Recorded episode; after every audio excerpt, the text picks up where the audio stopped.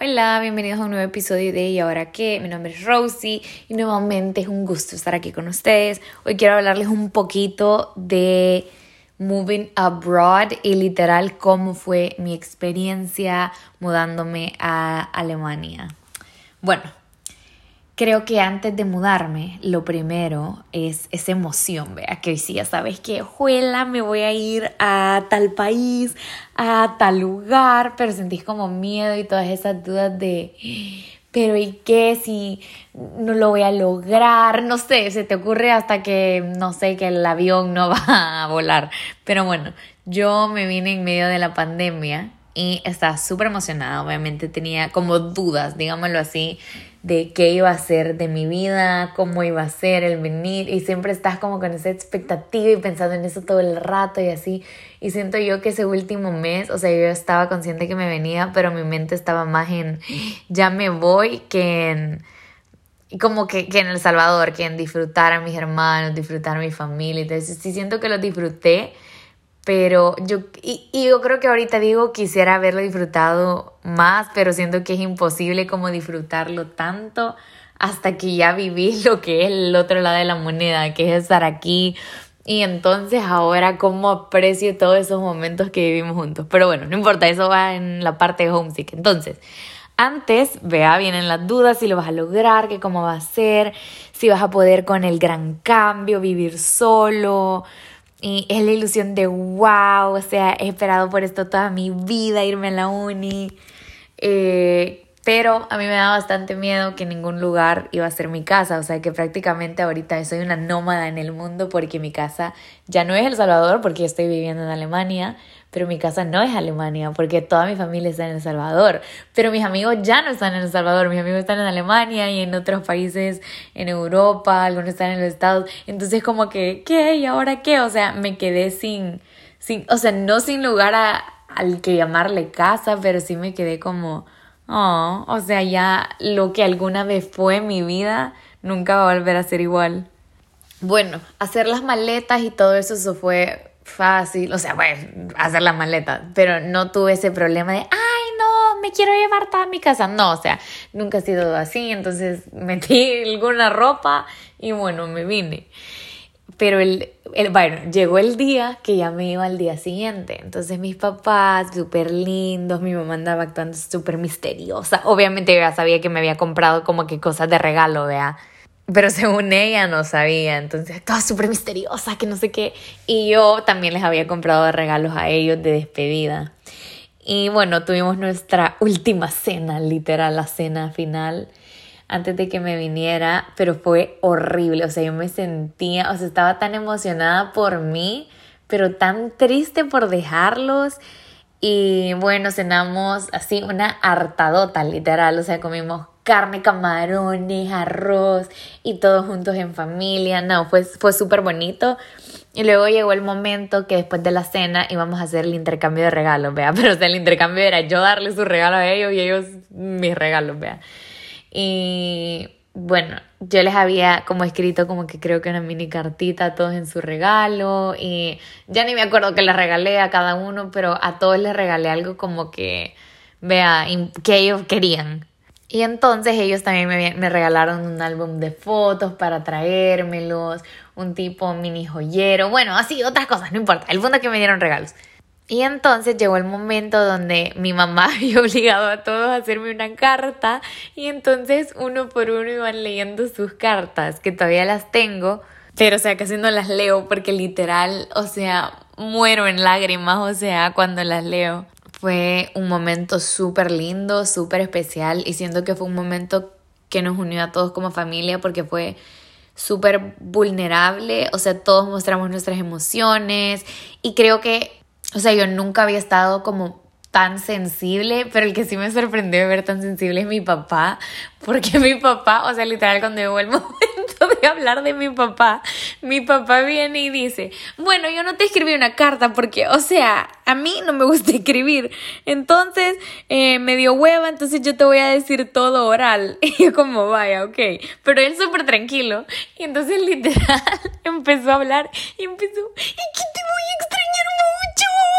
Y empezó a llorar, pero sí, literal hablaba como, ¿y que te voy a extrañar mucho, esto es un sacrificio para nosotros, dejarte ir. Pero así, o sea, ahora me río y cagada de la risa, así con mis hermanos siempre le hacemos bullying de como, es que te voy a extrañar mucho. Pero, o sea, en el momento yo estaba choqueadísima porque todos teníamos los sentimientos a flor de y no, o sea, la verdad fue un momento súper bonito, súper especial que de verdad recuerdo con muchísimo cariño y si se van ahí a ir, de verdad les digo como traten de que el último día o el último recuerdo que tengan con su familia sea un recuerdo así que de verdad puedan atesorar. Bueno, llegó el día, súper emocionada, apenas había podido dormir de la emoción. Me, me voy, me subo al avión y vamos en me subo al avión, me subo al carro y para ir al aeropuerto con mi familia, vamos al aeropuerto y en el aeropuerto, bueno, tocó el abrazo final. Yo en realidad me sentía súper fortalecida emocionalmente, estaba como emocionada, es lo que pasa. Entonces, eh, pues sí, o sea, obviamente no sentís que, ay, me voy para toda la vida y no sé cuándo lo voy a volver a ver, sino que sentís, ay, ya lo voy a volver a ver Igual yo, yo había, eh, yo tenía un boleto para regresar, yo me fui en abril y tenía un boleto para regresar a El Salvador en agosto. Entonces yo era como, ah, ya lo voy a ver, no sé qué, bueno, los abracé y nadie lloró en el momento y de ahí me fui, adiós, los amo, vea. Me subo al avión y tenía que hacer escala de El Salvador a Miami, creo, bueno, USA, no importa. Y después de USA a Alemania. Bueno, punto de que en ese avión me tocó ir a la par de una señora que va de platicar que sus hijos no sé qué y que estudiaban en los estados y no sé cuándo. Y así, entonces yo iba platicando con la señora, entonces iba como que cero enfocada en lo que estaba pasando en mi vida, que mi vida estaba dando un cambio de 180 grados. Yo iba la la la la la la en el avión, vea, platicando con la señora. Bueno, llegamos a los estados y ya me toca hacer escala a mi solita, dos horas sentada y yo ahí ya estaba sintiendo un poquito como me estaba cayendo el 20. Y luego pasó que vaya, era ya el último avión y eh, cuando viajas de América a Europa, llega un momento donde súper rápido como que se hace oscuro, vea, o sea, ves como el día pasa a ser noche. Y o sea, tranquilo, el avión iba súper vacío porque por COVID como que las restricciones para viajar a Alemania estaban limitadas. Y entonces cuando yo pasé, literalmente, o sea, te tardas de pasar de sol a noche de día a noche como que 10 segundos. Pasaron esos 10 segundos, todo se puso oscuro y yo no podía parar de llorar. O sea, literal empecé... Pero sí, o sea, los mocos no podían ni respirar. O sea, me paré al baño como que 80 veces porque nunca, o sea, nunca me había sentido tan mal. O sea, me sonaba, no me pararon de salir los mocos, no me pararon de salir las lágrimas. Tenía los ojos rehinchados. O sea, era terrible. Y yo decía, por favor, calmate. O sea, yo trataba como que me daba pena de llorar enfrente de la gente, pero como estaba en lo oscuro, entonces también tampoco nadie me podía ver. Pero cuando, literal, cuando empezó a salir el sol, paré de llorar. O sea, paré de llorar así automáticamente. Y literalmente ahí me di cuenta que no quería llorar enfrente de la gente. Y yo en realidad a mí no me gusta mucho llorar enfrente de la gente, pero mucho menos desconsoladamente, porque soy como que aggressive crier, vea. Bueno, entonces llegué a Düsseldorf, al aeropuerto, y en realidad yo estoy demasiado agradecida con la vida porque saben, cuando ustedes se van a algún lugar, siempre toda la gente por alguna razón te dice como, ahí está mi tío, ahí está mi primo, eh, ahí está el amigo de fulanito, no sé quién. Y como que vos decís como, o sea, ¿por qué me tratan de decir toda esa gente? Y siempre te dicen como, ay, sí, él te puede ayudar cualquier cosa y no sé qué. Pero de verdad, o sea, yo estoy agradecidísima por esos amigos del amigo del tío de no sé quién, porque eh, tipo hay unos señores que son dos abuelitos bien lindos que yo a ellos los veo como mis abuelitos aquí en Alemania y ellos son amigos de una amiga de mi abuelita y ellos se ofrecieron para ir a traerme al aeropuerto ese día. Y desde entonces los veo súper seguidos, son súper lindos, son, o sea, de verdad me han adoptado. Y bueno, el punto es que ellos me fueron a traer ese día y me llevaron a mi casa, me, me pasaron por el súper, me ayudaron a comprar que necesitaba. Y se les prometo, yo estaba en el súper y yo estaba súper desubicada. O sea, yo estaba como en mi mente, bueno, yo nunca había hecho súper como para una casa, obviamente sí con mi mamá, pues, pero nunca me había puesto a pensar todo lo que necesitaba. Y yo iba en el súper agarrando como que bananos, chocolate, galletas. Y la señora me decía como, no, pero necesitas papel higiénico y papel toalla y una esponja para lavar los platos. Y como que ella me iba ayudando y no sé qué, y como, pero yo literal no podía ni pensar de lo abrumada que me sentía con todo lo que estaba pasando. O sea, estaba en un nuevo país tenía que comprar cosas para mi casa, o sea, era súper confuso, literal. Pero entonces me, siento me sentí súper agradecida, obviamente, de personas que sin conocerte se ofrecen a ayudarte. Y así como ellos, eh, he tenido otras personas, otras familias que han estado súper pendientes de mí, por las cuales estoy súper, súper agradecida. Y yo al mismo tiempo pude haber dicho como, no, o sea, yo no quiero que nadie me vaya a traer, o sea, yo soy autosuficiente, no sé qué, no sé cuándo. Pero mira, si alguien está dispuesto a darte la mano, a ayudarte, simplemente decir sí, aceptar la ayuda y agradecer, agradecer que hayan personas tan lindas y tan buenas que quieran estar pendientes de ti. Bueno, entonces después ellos, que se llaman Margot y Billy, Margot y Billy me trajeron a mi apartamento y me dejaron aquí, digámoslo, instalada porque mi familia quería venir. Ah, bueno, eso fue otra cosa, de que yo siempre soñé obviamente con que mis papás me vinieran a dejar, que conocieran dónde vivo y todo eso, pero por cuestiones de COVID no se pudo, entonces por lo menos ellos vinieron, me medio dejaron ubicada, vea. Entonces cuando ellos se fueron, literal, cerraron la puerta y empecé a llorar, pero es que como literal yo estaba en mi mente que puyas hice, extraño mi familia, extraño mi casa, extraño mi cama, o sea, simplemente quiero irme de regreso. Literal llevaba como que cinco minutos en mi apartamento. Y mi apartamento es súper bonito, o sea, eh, de verdad no era que algo no me gustaba, sino que simplemente era el shock de estoy sola en otro país, que hice, cambié mi vida por completo. Y creo que es normal que te agarres en mini ataque de pánico, o sea, súper normal, creo que a todos nos agarra. Y yo tengo, o sea, tengo la bendición de tener una súper buena relación con mi mamá. Y le hablé y obvio yo no quería que me viera triste, pero yo estaba, o sea, estos momentos yo estaba desesperada, literal. Entonces le hablé, le decía que ella me quería regresar y mi mamá, literal, sabía en sus palabras, como siempre, me dijo, lo que tenés es sueño, dormí, descansá, mañana va a ser un nuevo día, todo va a estar mejor. Indeed, lo que tenía era jet lag y sueño. Dormí al día siguiente, estaba nítida, o sea, ya literal ahí vi el impacto que dormir tiene en tu vida. O sea, me sentía una persona renovada, estaba emocionada de estar en Alemania, en un nuevo país. Y bueno, entonces, el primer día lloré como loca, luego ya no lloré, pasaron dos semanas donde estuve conociendo bastante de Kern, estaba todo súper feliz y de repente me dio COVID a las dos semanas, literal de venir me dio COVID. Por suerte eh, me dio COVID, pero no tuve ningún síntoma, pero tuve que pasar dos semanas en cuarentena y yo sé que eso es súper difícil para un montón de personas, sería súper difícil, pero yo en realidad me encantó y ahí fue cuando me di cuenta de un reto que se te presenta cuando te venís a estudiar fuera y es que siempre todo el rato con la única persona con la que más vas a pasar tiempo es contigo mismo. O sea, y si vos no te aguantas a vos solito, compañero, la vas a tener difícil. Y de alguna manera siento que si, si te atreves a irte a estudiar fuera, literal tenés que aprender a pasar tiempo contigo mismo, a convivir, a disfrutar ese tiempo. Y siento que estas dos semanas de cuarentena a mí me, enseñaron a eso, a conocerme más, que disfruto, bueno, tengamos una buena perspectiva. O sea, la verdad es que esas dos semanas la pasé bien, no tuve ningún problema. Me ayudaron a adaptarme lentamente. Y aquí fue donde empecé a ver cuáles eran los struggles que iba a pasar por vivir sola.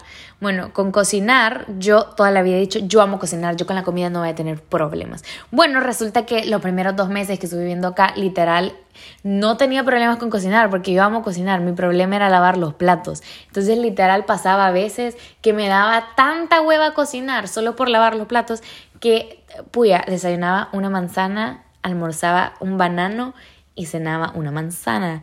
Luego, cambiaba un poquito y era como desayunaba un banano, almorzaba dos manzanas y cenaba una manzana. Bueno, pero luego, luego me di cuenta que no era sustentable y me moría del hambre literal.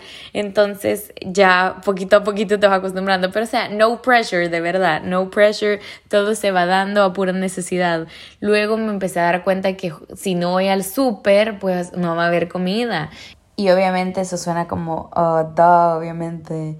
Pero es que en realidad cuando estás acostumbrado a que te hagan todo literal hasta la cama, es, sí puede ser un gran shock, la verdad. O sea, para mí sí fue un gran shock y yo sé que soy súper, ay, qué mimada o lo que sea, pero de verdad les digo que organizarse para hacer los quehaceres de la casa, o sea, es todo un arte, de verdad.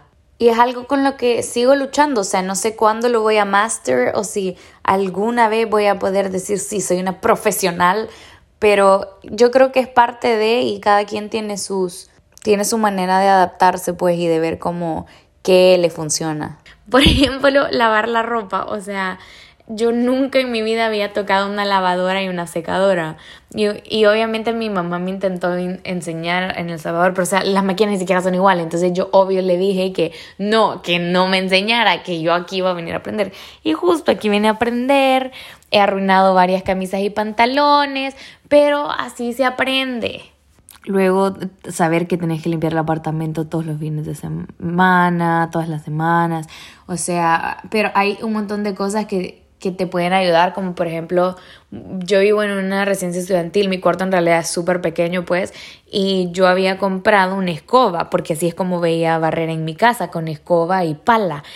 Pero justo un día yo estaba quejándome de eso y uno de mis amigos me dijo como, ¿por qué no solo te compras una aspiradora? Y me prestó su aspiradora para aspirar mi apartamento. Y me tardé literal como que una fracción de lo que me tardaba yo con pala y escoba. Entonces, o sea, puedes aprender de la gente un poco más experimentada cuáles son los hacks. Y bueno, mira, es súper normal que no estés súper experimentado con eso de los quehaceres del hogar. Simplemente son habilidades que, que se aprenden y se adquieren con el tiempo. Y también es súper normal que si no estás acostumbrado a hacer esas cosas, vayas a hacer, cometer bastantes momentos vergonzosos, como por ejemplo te voy a contar, yo no sé si, lo, para las personas que saben, pero ah, hay lavamanos, cuando se llena de agua es porque el botón o sea, la tapadera está tapada, vea, y se llena de agua. Pero el punto es que yo intentaba sacar el tapón con la mano, pero no se podía. Literal, hasta lo intenté sacar como que con un cuchillo y no se podía. Entonces vengo yo y le digo a mis amigos de la uni como, sí, no, es que tengo que irme a la casa ahorita porque ahorita va a llegar el señor de las reparaciones porque no, mi la mamá no está tapado, pero todos se me quedaron viendo como un poquito raro, vea, como cómo tapaste la mano, pero estaba como, pero nadie me dijo nada, solo se me quedaron viendo, yo como, sí, entonces ya me voy, bye, el punto es que me voy. Y vengo y le pregunto al señor de mantenimiento de acá, de mi apartamento, como, de mis apartamentos, como, mire, fíjese que la mamá no se tapó y no puedo lavarme la mano porque ya está lleno y no sé qué, no sé cuándo. Y el señor literal se me quedó viendo a los ojos, serio, completamente serio, así, pensando que estaba chingando, literal, yo. Y me dice, atrás de donde moves para encender a la lavamanos hay un botón, literal, solo lo presionas y el tapón se levanta y yo estaba como, este men cree que soy maje, o sea, yo pensaba que él me estaba chingando a mí, este cree que soy maje y cómo va a haber un botón y yo no me he dado cuenta. Bueno, al final solo me, le quedé viendo sospechoso y dije, ok, vaya. Gracias. Y vine a mi apartamento y sí, indeed hay un botón en el lavamanos. Pero bueno, no pasa nada. O sea, para ahora ya saben, para que no les pase lo mismo. Otra cosa para la que no estaba preparada es que literal aquí en Europa se camina increíblemente un montón. O sea, es sorprendente lo mucho que yo camino acá. Y como en El Salvador, o sea, yo no caminaba nada, o sea, nada, literal. Y se me ocurre la brillante idea que yo, súper cool, traía mis botas con tacón y decía, mene, yo no veo a nadie usando tacones acá, o sea, yo voy a hacer la sensación en la calle y se me ocurre la brillante idea de usar mis botas. Iba a ir a un lugar súper cerca de mi casa, o sea, eran literal que 15 minutos caminando y de regreso iba a estar sentada todo el rato a donde iba. Y bueno, se me ocurrió ir, fui y regresé, pero literal, o sea, mis pies quedaron destruidos. O sea, es que acá no podés caminar en tacones ni siquiera 5 minutos, te lo digo. O sea, es es impactante, incluso con tenis se te hacen unas ampollas, o sea, mis pies literal, o sea, sigo teniendo las ampollas de ese día de las botas de tacón y, o sea, ya no están como que ampollas, ampollas, pero sigo teniendo la marca y así. Y todas las personas que conozco, todos los que han venido de Latinoamérica tienen los pies deshechos, literal. Porque es que se lo digo, es súper importante que te compres zapatos como que súper cómodos, súper con almohadita, porque es otro nivel lo que se camina acá algo que sí te voy a decir y que es súper expectativa de, ay, puedes viajar a todo el mundo. La verdad es que sí, sí puedes hacerlo. O sea, aquí los tickets son increíblemente baratos. O sea, viajar, tengo amigos que han viajado, no sé, por ejemplo, a Londres un fin de semana por 26 euros. O sea, así, y de regreso. O sea, es crazy, pero aquí lo que es súper difícil y con lo que eh, yo más tuve problemas es con la burocracia alemana, que literalmente, juelas, se tardan un mundo, una vida entera literal para darte como que las cosas eh, de permisos, de visa, de residencia y todas esas cosas. Y yo por eso fue que yo tenía planeado ir a El Salvador, como había mencionado previamente, en agosto más o menos, y no pude porque no podía salir del país ya que no tenía un permiso. Entonces me tenía que quedar acá y pasé llamándoles, literal les llamaba como que todos los días por dos semanas, nunca me contestaban, no era un caos. Y en realidad ese creo que ha sido el de los primeros momentos cruciales en mi vida acá. Estaba súper triste, literal, todos los días me levantaba súper triste, extrañaba a mi familia. Y ahí fue, bueno, creo que la primera vez cuando lloré bastante después de venirme fue el Día de la Madre, que es el 10 de mayo, vea. Y luego cuando siempre me agarra así un poquito feito es en los cumpleaños de, de, mi familia, pero antes, no el día. Por ejemplo, en septiembre cumpleaños mi hermano Moy y él cumple el 23 y tipo del 20 al 22, o sea, horrible. Lloraba lloraba lloraba de que cómo me estaba perdiendo los cumpleaños y así. Y en realidad estoy súper agradecida que mi familia como que sí ha mantenido bastante contacto y ellos siempre han sido bastante un gran apoyo para mí cuando estoy en esos momentos de homesickness y creo que 100% a todo el mundo le dan, o sea, dependiendo de cómo ha sido la relación con tu familia, pero yo siempre fui súper apegada con mi familia y creo que por eso es súper importante que encontres amigos que de verdad no solo sean como amigos de fiesta, sino que amigos que te nutran de una manera diferente, con los que puedas, no sé, eh, desayunar los domingos o con los que puedas salir a caminar, o sea, con los que puedas hacer cierto tipo de actividades que literal te llenan de amor y, y de ese como sentimiento familiar. Cuando tomas la decisión de irte a estudiar afuera, o sea, literal tenés que estar preparado para todo. Y creo que para mí lo más difícil, el mayor reto sí ha sido ese estar lejos de mi familia. Y es súper difícil porque yo te puedo decir, o sea, una lección que he aprendido de estar aquí es que podés estar súper, súper feliz pero puedes estar a la vez súper triste. O sea, la coexistencia de las emociones y cómo es súper normal tener dos emociones que la gente vería como contradictorias dentro de vos. Yo jamás, se lo prometo, yo estoy viviendo la mejor vida del planeta, me siento súper feliz, o sea, tengo amigos súper buenos, estoy estudiando algo que me gusta, estoy en un país increíble, estoy conociendo, pero al mismo tiempo estoy sacrificando otras cosas y todo es así, opportunity cost, o sea, todo todas tus nuevas oportunidades que vos elijas te van a costar algo. Y en este caso, yo estoy pagando con estar lejos de mi familia y estar perdiéndome algunos momentos que para mí son importantes y, y en realidad es normal, o sea, es, es el precio que vos pagas por estar estudiando fuera. Y estamos tan acostumbrados a ver todo como, ah, si estoy feliz o si estoy teniendo un buen día, todo el día voy a estar feliz, todo el día voy a tener buen humor.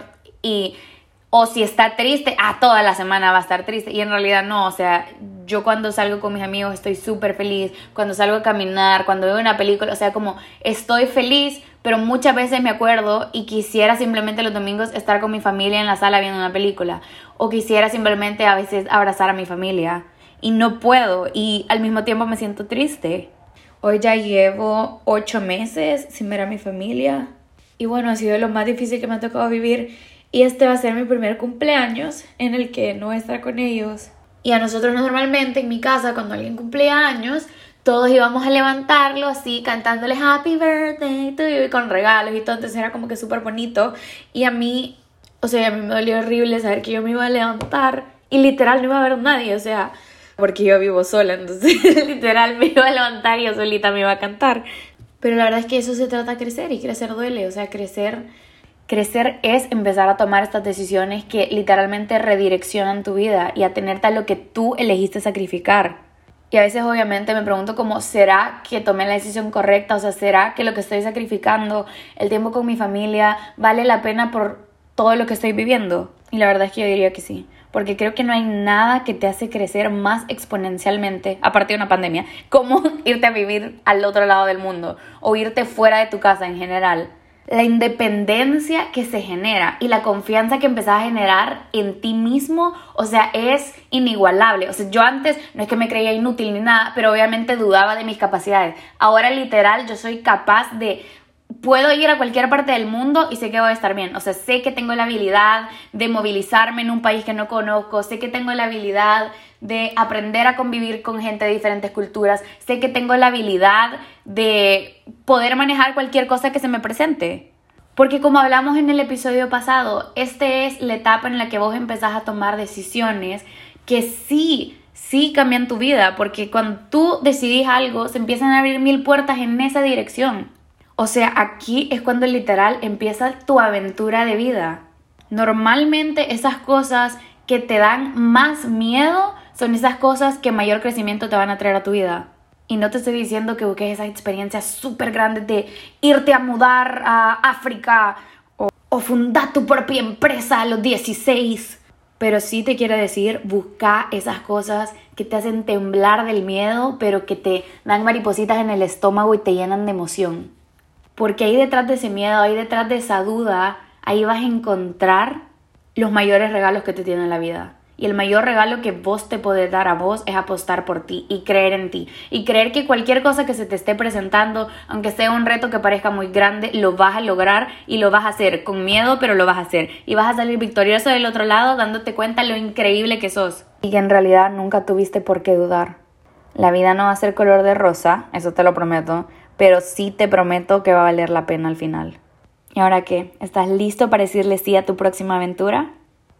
Si te gustó el episodio, dale follow a y ahora que en Spotify puedes activar también las notificaciones con la campanita. No te olvides de compartir este podcast con alguien que sepas que le ayudaría. También síguenos en Instagram como arroba ahora guion bajo que podcast y a mí como arroba Rosy Valeria. Nos vemos en el próximo episodio.